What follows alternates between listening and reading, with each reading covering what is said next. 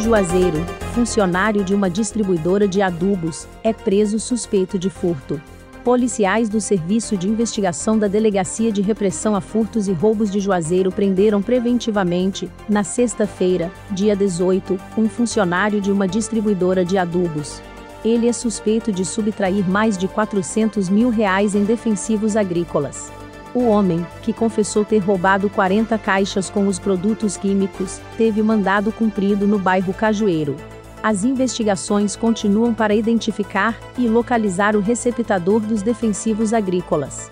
O suspeito permanece à disposição da Justiça. Portal Spy.